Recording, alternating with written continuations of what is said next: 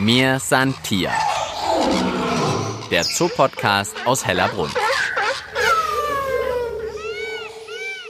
Ja, hallo bei mir Santier und heute verspreche ich euch eine Folge, da kommt alles zusammen. Wir hören von unglaublichen Tieren. Wir berichten von einer spannenden Auswilderungsaktion in den Alpen und erfahren mehr über den Artenschutz, aber Artenschutz in seiner, ich sage jetzt mal, praktischsten und konkretesten Art. Ich freue mich total auf unsere Folge Nummer 90. Ich bin Tina Gentner und heute dreht sich alles um den Alpensteinbock. Ja, und wer jetzt nicht sofort alle Eigenheiten und Besonderheiten parat hat, überhaupt kein Problem. Ich habe Tierpfleger Max Tschunke bei mir und wir erzählen euch gleich das Wichtigste. Vorab jetzt noch den Hinweis, im zweiten Teil des Podcasts hören wir dann, wie gerade angekündigt, von der Auswilderung eines Hellerbrunner Alpensteinbocks. Der hat vor wenigen Tagen Hellerbrunn verlassen und wir haben nachher noch Sophia Zimmerling am Mikrofon. Die war bei der Auswilderung dabei und kann uns also brühwarm davon berichten. Jetzt will ich aber erstmal die Hellerbrunner Herde kennenlernen. Wir stehen an eurer Anlage ganz leicht zu finden. Gegenüber eigentlich von den Löwen, da die neue Löwenanlage sehr beliebt ist ist auch der Alpensteinbock, die Anlage halt direkt zu finden. Genau, sozusagen im Schatten der Löwen. Und kannst du uns mal eure Herde vorstellen? Wir haben insgesamt neun Tiere auf der Anlage und zwei alte Böcke und drei ja, auch schon ältere Geißen und insgesamt vier Jungtiere. Da auch sehr besonders, da haben wir vor kurzem Zwillinge bekommen und das sind die in der Höhle. Es ist halt eben sehr selten, dass Zwillinge da geboren werden und da haben wir uns schon sehr drüber gefreut. Wir haben einen recht warmen Tag heute erwischt. Die kuscheln sich da so ein bisschen in den Schatten. Die Kitze, ja, würde ich jetzt sagen, so groß wie ein kleiner Hund. Vor uns einer, der ist jetzt nicht despektierlich gemeint, der alten Böcke, glaube ich, mit riesigen Hörnern. Die, ich habe das auch gelesen, ich glaube, die können bis zu einem Meter lang werden. Genau, das stimmt. Also sind säbelartig gebogen und wirklich bis einen Meter lang. Ist bei den Geißen auch so, nur eben ein bisschen kürzer und so circa 35 Zentimeter lang. Wer ist es jetzt, der sozusagen zu uns rüberschaut mit den riesigen Hörnern, der alte Bock? Da schaut jetzt der Logi zu uns. Jetzt ist ja die Anlage von den Steinböcken wirklich auch sehr besonders. Das ist ja so eine richtige Felslandschaft, also große Steine, Felsen ineinander verschoben, fast Tetris-artig. Und eigentlich sind die ja auch wirklich kaum auf Wiese oder Gras unterwegs, sondern immer auf den Felsen, weil das auch im natürlichen Lebensraum so ihr Zuhause ist, oder? Genau, also die kommen bis zu dreieinhalbtausend Meter Höhe vor und wirklich an den steilsten Bergwänden können die da lang klettern und sind da wirklich sehr geschickt. Und sonst ist es halt einfach wichtig, dass sie halt viel Struktur auf der Anlage haben, dass sie wirklich klettern können, einfach, dass es halt möglichst naturnah rankommt. Also eigentlich eher so eine Art Kletterpark. Ja, genau. Sind die so eher so wie die Löwen gegenüber, dass die viel dösen, in der Sonne liegen oder klettern die viel oder wie ist diese Gruppe so drauf? Eigentlich allgemein ziemlich entspannt tatsächlich. Bei den zwei Böcken ist es so, dass die, ja, die immer wieder Rangeleien haben und dann geht es da wirklich mal ein paar Minuten zur Sache und dann in den nächsten ja, zehn Minuten mögen sie sich aber auch wieder. Also da kommen dann auch diese wirklich großen, beeindruckenden Hörner, von denen wir vorher schon gesprochen haben, zum Einsatz, oder? Ja, genau. Es ist wirklich so, dass sie dann eigentlich auf zwei Beinen mit vollem Körpergewicht dann gegeneinander krachen. Also es ist auch extrem laut, wenn die Hörner da gegeneinander krachen. Schon manchmal geht manchmal zur Sache, ja. Und geht es dann hier trotzdem drum, so ein bisschen, wer ist der Anführer der Herde? Oder ist es so ein spielerisches Abtasten? Oder geht es da irgendwie auch drum, wer darf vielleicht als nächstes das Weibchen begatten? Ist schon tatsächlich so, dass der Rangkampf schon recht wichtig ist. Und meistens ist es auch tatsächlich von einem unserer Böcke, dass da Jungtiere kommen. Also das geht dann schon darum, wirklich wer eins der Geißen abbekommt. Jetzt schauen die Geißen wieder um die Ecke. Kann man eigentlich wirklich gut erkennen, weil die um einiges kleiner sind und auch viel, viel kürzere Hörner haben. Ja, genau. Also die haben eigentlich allgemein noch ein bisschen eher rötlicheres Fell. Die Böcke haben ein bisschen graues oder halt dunkles Fell und halt eben die Hörner ist halt das Hauptmerkmal noch, dass die halt deutlich kleiner sind. Und man kann jetzt also hier schon beobachten, wie trittsicher die hier über diese Felslandschaft laufen. Da müssten wir uns jetzt schon, ja, die sind ja doch recht steil, auch da, die Felsen bei euch, da müssten wir uns wahrscheinlich schon mit einer Hand irgendwie festhalten, um nicht abzurutschen. Für die ist das wirklich super einfach. Also an den wirklich steilsten Wänden klettern die noch super einfach hoch, während ich, wenn ich die Anlage sauber mache, wirklich aufpassen muss, wo ich hintrete, dass ich da mal nicht irgendwo runterfalle. Wenn man die zum Beispiel jetzt fangen muss, ist nicht ganz so einfach. Gerade irgendwie zu einer Untersuchung oder jetzt vorm Auswildern, wie gut die an den Wänden teilweise noch langlaufen können. Also wirklich, die können da Meter hoch und weit springen. Also nicht nur gute Kletterer, sondern auch noch in der Sprungtechnik dir überlegen, ja? Genau. Dafür haben wir ja auch hier einen Wassergraben und dann teilweise an der Seite noch die hohen Zäune, dass da wirklich keiner auskommt, weil die doch sehr weit springen können. Ach, der Wassergraben ist gar nicht zur Abkühlung da, sondern ist eher eine Begrenzung, damit man sicher gehen kann, dass die mit einem großen Hops nicht zu den äh, Löwen rüberhüpfen. Ja, genau. Was ist denn deren Trick? Also ich schaue, Sie haben Klauen, hast du schon gesagt, aber da sind jetzt wahrscheinlich keine Saugnäpfe dran, dass die da so locker den Felsen hochkommen. Also das ist tatsächlich so, dass das eigentlich fast schon angeboren ist. Also selbst die ganz kleinen, also die Jungtiere, sind da wirklich schon fast schon geschult. Also wenn die auf die Welt kommen, die können direkt laufen und können dann auch direkt wirklich so gut klettern. Also das ist dann einfach von Geburt an funktioniert das direkt. Das ist jetzt nochmal ein gutes Stichwort, die Jungtiere. Wir schauen ja auf die Zwillinge, auf die Kitze, die da im Schatten dösen. Du konntest die ja wahrscheinlich jetzt auch schon ein bisschen beobachten. Hängen immer an der Mama oder sind die auch relativ schnell selbstständig? Also bei den Zwillingen ist tatsächlich so, dass die eigentlich immer in der Höhle sind. Also die, da gibt es so eine kleine Felswand nochmal drin und da klemmen die sich sehr gerne rein. Ist auch so ein bisschen so ein Schutzinstinkt. Also gar nicht so viel mit der Mama unterwegs, sondern hauptsächlich im Schatten in der Höhle. Jetzt sieht man oh. es gerade. Äh, oh, jetzt kann man zuschauen, dass das natürlich auch ein bisschen aufregender ist, wenn es Zwillinge gibt, weil beide dann unbedingt gleichzeitig trinken wollen. Da wird trotzdem genügend Milch produziert für die Jungtiere, aber da wird trotzdem darum gekämpft, wer jetzt da trinken darf. Ja, was ein Glück, dass es mehrere Zitzen gibt, weil beide sind jetzt bei der Mama unten angedockt und mit, ja, sieht schon aus, mit großem Durst wird getrunken, aber Mama hat jetzt keine Lust mehr. Die ist jetzt irgendwie ein bisschen nach rechts über die Kitze drüber gestiegen. Jetzt können wir dafür die Kitze bewundern, gerade mit Milchbart, den kann man vorne an der kleinen Schnauze erkennen. Was machen die denn für Geräusche, Max? Die pfeifen ganz laut. Also das ist vor allem, wenn Gefahr droht. Machen sie manchmal hier auf der Anlage auch. Also wenn man dann doch mal vor allem einen der Männer zu nahe kommt, da die ganz gern aufpassen, dann pfeifen die ganz laut und das hört man wirklich über die komplette Anlage. Also wirklich so ein Pfiff oder wie? Ja, schon etwas. So ein richtig lauter, schiller Pfiff. Jetzt habe ich ja schon am Anfang der Folge angekündigt, wir berichten heute auch noch von einer Auswilderungsaktion. Einer eurer Alpensteinböcke hat nämlich Hellerbrunn verlassen. Ich glaube, der Wotan ist es. Genau. Jetzt frage ich mich natürlich, habt ihr dem jetzt über die letzten Wochen beigebracht, du, dieses 24-7 versorgt werden, gefüttert werden, das ist bald nicht mehr, das musst du jetzt bald selber können oder wie macht man sowas? Eigentlich nicht so richtig tatsächlich. Also wir, das Einzige, was wir gemacht haben, ist nochmal im Voraus das Tier zu fangen und halt nochmal zu untersuchen und das bekommt dann nochmal Impfung und teilweise wird das nochmal entwurmt und kriegt halt Vitamine, dass das wirklich so richtig gesund in die Natur rausgeht. Aber sobald das dann frei ist, kann das für sich selbst eigentlich ziemlich gut sorgen. Ihr macht jetzt sozusagen kein Survival-Training, wenn die hier erstmal den Tierpark verlassen? Nee, da müssen wir tatsächlich gar nichts machen. Also das ist dann für, für die wahrscheinlich instinktiv, dass sie da mit der Gruppe, mit der sie dann vielleicht freigelassen werden, direkt unterwegs ist und vielleicht eine andere Gruppe noch findet. Also Max, vielen Dank, dass du uns die Alpensteinböcke hier in Hellerbrunn ein bisschen näher gebracht hast. Und ich habe es ja schon versprochen, wir hören jetzt gleich noch, wie es denn dem Wotan, der bis vor kurzem noch zu dieser Gruppe gehört hat, ergangen ist. Der hat nämlich diese Woche Hellerbrunn verlassen. Max, vielen Dank. Ich danke auch. Mir Santier. Der Zoopodcast aus Hellerbrunn.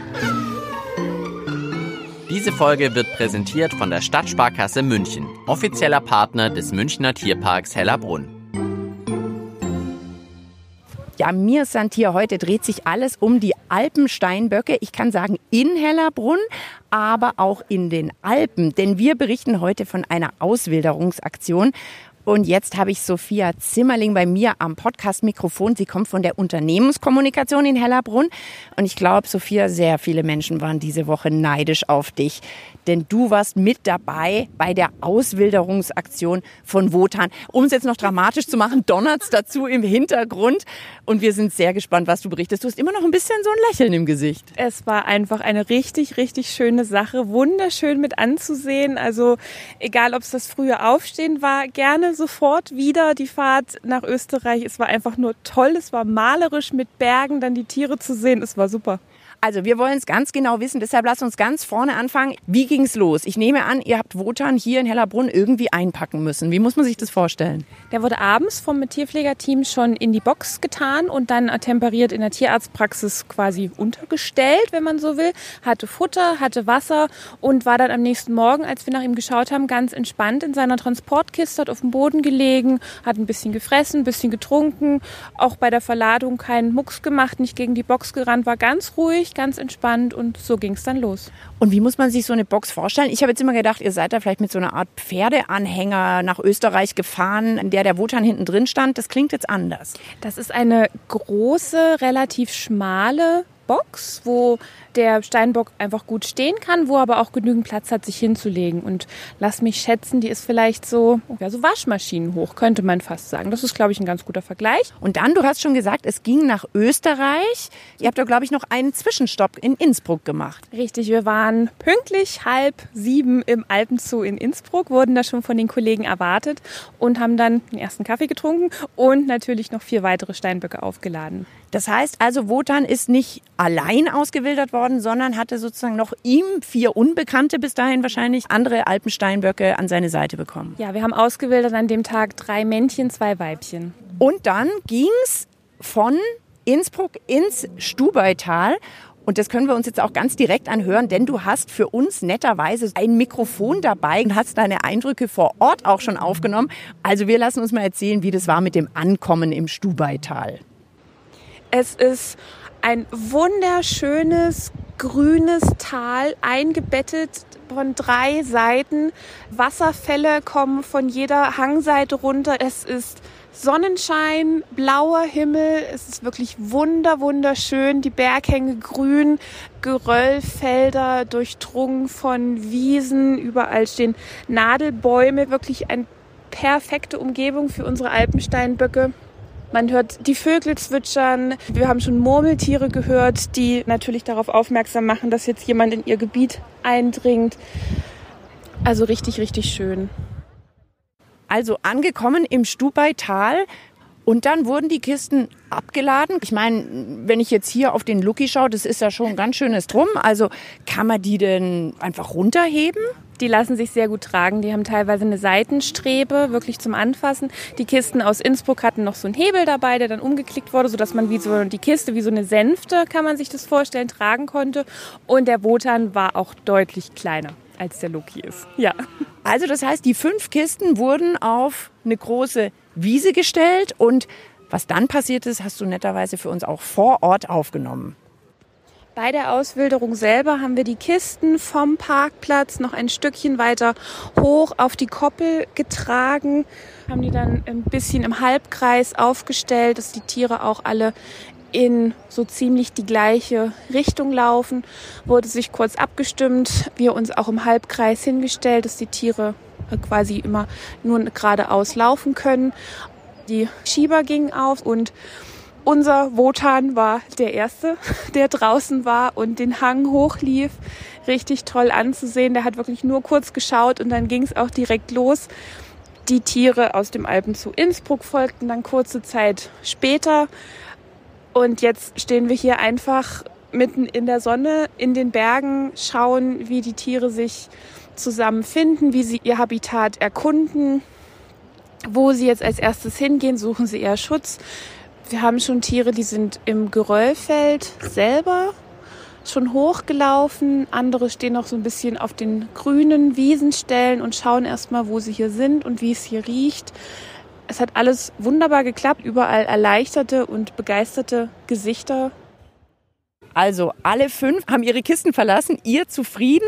Haben sich denn die fünf, die kannten sich ja nicht. Haben die sich dann gleich so als Gruppe gefunden? Das hat ein paar Minuten tatsächlich gedauert. Die ersten drei, unter anderem Wotan, sind ja aus der Kiste raus und gleich hoch in die Nähe der Geröllfelder, in die Nähe der Wiesen. Und die zwei Nachzügler, die drückten sich erst so ein bisschen am Beginn der Wiese noch rum und fanden dann aber nach und nach ihren Weg nach oben. Und dann haben sie sich als Gruppe zusammengefunden und gefressen und mal beschnuppert. Immer ein bisschen noch auf Abstand, aber schon eher zusammen eigentlich ist es ja wirklich unglaublich. Also wenn man sich vorstellt, dass ein Tier in einem Zoo aufwächst und jetzt sozusagen in eine, ich meine, die Landschaft ist ähnlich. Ihr habt ja hier in der Anlage sozusagen auch eine felsige Landschaft nachgebaut, aber natürlich was ganz anderes, mhm. dass die dann trotzdem irgendwie mit so einem Mut da vorangehen, oder? Wie ging es dir da beim Zuschauen? Es war einfach nur beeindruckend, wie zielgerichtet die Tiere aus den Boxen raus in diese Landschaft gelaufen, gerannt sind und sich dann da auch sofort zurechtgefunden haben. Also sie waren sofort trittsicher, die wussten sofort, okay, sie müssen noch ein Stück hoch. Äh, dann wurde sich auch direkt was zu fressen gesucht, die Umgebung so ein bisschen erkundet. Also das war unglaublich schön zu sehen, weil man stellt sich das manchmal so vor, so bei Auswilderung, was man schon mal gesehen hat und die Tiere sind noch so ein bisschen zögerlich, aber bei den Alpensteinböcken war es überwiegend so, dass es wirklich direkt losging, den Berg hoch und da haben sie sich super zurechtgefunden. Und was mir persönlich aufgefallen ist und was ich irrsinnig beeindruckend fand über was ich heute noch nachdenke, ist, wir waren ja da nicht allein. Es waren viele Ranger da, die einfach das Gebiet kennen müssen, die die Tiere kennen müssen. Und die haben wirklich eine halbe Stunde nach der Auswilderung, eine Stunde immer noch dagestanden mit den Ferngläsern und haben beobachtet, wie sich jetzt wo welches Tier verhält. Einfach damit sie vielleicht auch einen Anhaltspunkt haben, wo sie die in den nächsten Tagen finden könnten oder wann die Tiere, die jetzt ausgewildert würden, dann tatsächlich zu der bestehenden Population dazu wie das ablaufen könnte. Also dieses Engagement da vor Ort, das war irrsinnig schön zu sehen. Das heißt aber, die Herden vor Ort sind dann doch so offen, dass sie jetzt auch diese fünf Tiere oder so dann integrieren würden. Ja, ich glaube, bei den Geißen geht es deutlich schneller. Die Männchen müssen sich wahrscheinlich ein bisschen hinten anstellen, sage ich mal, aber mit der Gruppe mitlaufen dürfen sie auf jeden Fall. Ich habe auch noch einen Eindruck von vor Ort mitgebracht von dem Martin Knoflach. Der ist vor Ort Jäger und hat ein ganz bestimmtes Revier, wo wir die Tiere auch ausgewildert haben. Und der erzählt jetzt noch ein bisschen was, wie die Tiere sich so im Laufe des Jahres auch entwickeln und wo sie so hingehen. Ja, ich glaube, das hat super funktioniert. Wir haben im Gebiet ja schon an die 200 Stück Steinwild stehen. Denen passt das sehr gut, weil wir haben ein Grenzgebiet zwischen Südtirol mit dem Schnitztal und natürlich das hintere Stubaital. Und aber es ist immer wieder schön, wenn man gesunde, junge Tiere nachkriegt, dass sie sich wieder können weiter fortpflanzen und dass die Population größer wird. Im Herbst, im Winter ziehen sie mehr nach Südtirol rein, also über die Grenze rüber, weil das ziemlich nah ist. Da wird der Winter sicher ein bisschen leichter als bei uns im, im Norden. Aber wie gesagt, die gehen ja bis über auf die 3000 hoch. Also wir sind da jetzt am Auslauferplatz, sind wir auf 1600. Und die höchsten Punkte, wo sich wirklich Steinwild befindet, haben, das sind bis auch auf 3000. Also da haben sie es schön, von dem her. Du bist aber schon so ein Alpensteinbock-Fan, ja, oder? natürlich. Gibt's gibt's ja nichts Schöneres. Nicht? Das herrlichste Tier, was es gibt. Ruhe in sich, der hat die Ruhe in sich ja. Also kann nichts aus der Ruhe bringen. Die Trittsicherheit, was die haben am Felsen, das ist sagenhaft. Mit dem Gewicht, was ein Steinbock hat, da gehen die hin und her mit einer Ruhe. Da haben wir einen Satz vier, fünf Meter machen. Das ist für den kein Problem. Nicht? Was wünschst du dir generell für die Alpensteinbock-Population hier in Österreich und auch in Teilen Deutschlands? Ja, damit sie sicher einen Platz haben und vor allem in den gewissen Teilen, dass sie einfach Ruhe haben. Weil es ist mit den Freizeitsportlern, das sind überall mehr umeinander und dass da gewisse Gebiete sind, wo sie wirklich Ruhe haben, dass sich da können richtig wohlfühlen und da bleiben. Vielen, vielen Dank. Jawohl, gerne. Bleibt man Zeit. Also auch da hat man gehört, dass die Tiere wirklich faszinierend sind, wenn also auch ein Jäger, der sie sozusagen fast Tag ein, Tag aussieht, noch so begeistert von ihnen erzählen kann. Und ich glaube auch für euch war es, was ich jetzt auch an deinen Tönen gehört habe, die du mitgebracht hast, was ein aufregender Tag und ein toller Tag, oder? Alle meine Kolleginnen und ich, die vor Ort waren, für uns war es alle das erste Mal. Und das war einfach ein unfassbar schönes Erlebnis und das werden wir uns, glaube ich, noch sehr, sehr lange dran zurückerinnern, ja. Jetzt war Wotan ja auch nicht der Erste, der Hellerbrunn verlassen hat. Das ist ein Projekt, bei dem ihr schon länger mit dabei seid. Richtig, wir haben jetzt zum wiederholten Male ausgewildert. Letztes Jahr haben wir mit ausgewildert und ich glaube auch schon vor 2009 waren wir mit dabei und das ist eine ganz erfolgreiche Zusammenarbeit. Gibt es denn jetzt weiterhin eine Möglichkeit, den Wotan und die anderen vier zu beobachten? Also sind die besendet? Besendet sind sie nicht, aber für alle, die da vielleicht dieses Jahr Urlaub machen, er trägt eine gelbe Ohrmarke. Jetzt ist für euch natürlich interessant an dem Projekt mitzumachen, weil der Zoo steht natürlich auch für Artenschutz.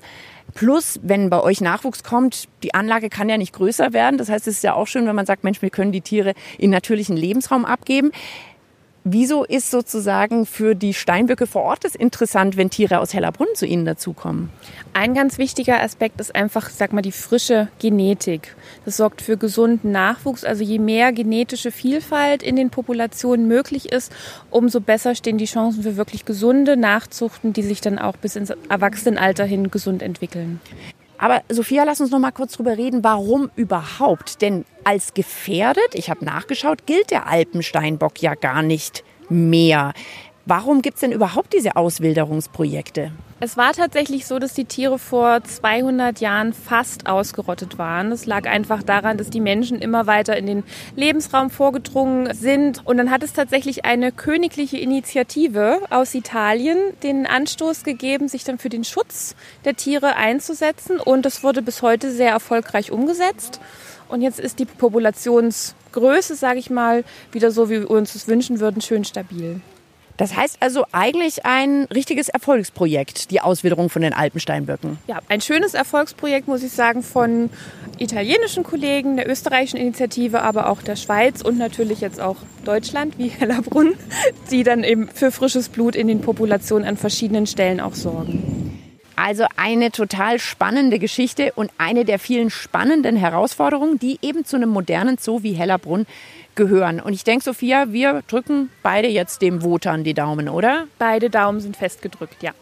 Ja, und euch sagen wir Danke fürs Zuhören. Und ich gebe euch auch gern noch ein paar Hörtipps mit, falls ihr jetzt nicht zwei Wochen warten wollt, bis die nächste Mir Santier-Folge erscheint. Wie wäre es zum Beispiel mit Folge 59? Da haben wir von einer anderen spannenden Zusammenarbeit berichtet, nämlich Hellerbrunn und die Reptilien-Auffangstation in München. Oder vielleicht was ganz anderes. Folge 39 haben wir getauft Shit Happens. Denn da haben wir uns mal um das gekümmert, ja, was hinten so rauskommt und übrig bleibt und was man aus dem Tiercode noch alles ablesen kann. Viel Vergnügen beim Hören. Unser Podcast-Archiv wird immer größer. Ihr müsstet also genug finden. Wir schreiten mit großen Schritten auf die 100 Folgen zu. Ich bin die Tina Gentner, sagt ciao und bis bald im Tierpark Hellerbrunn. Mir Santier. Der Zoopodcast aus Hellerbrunn.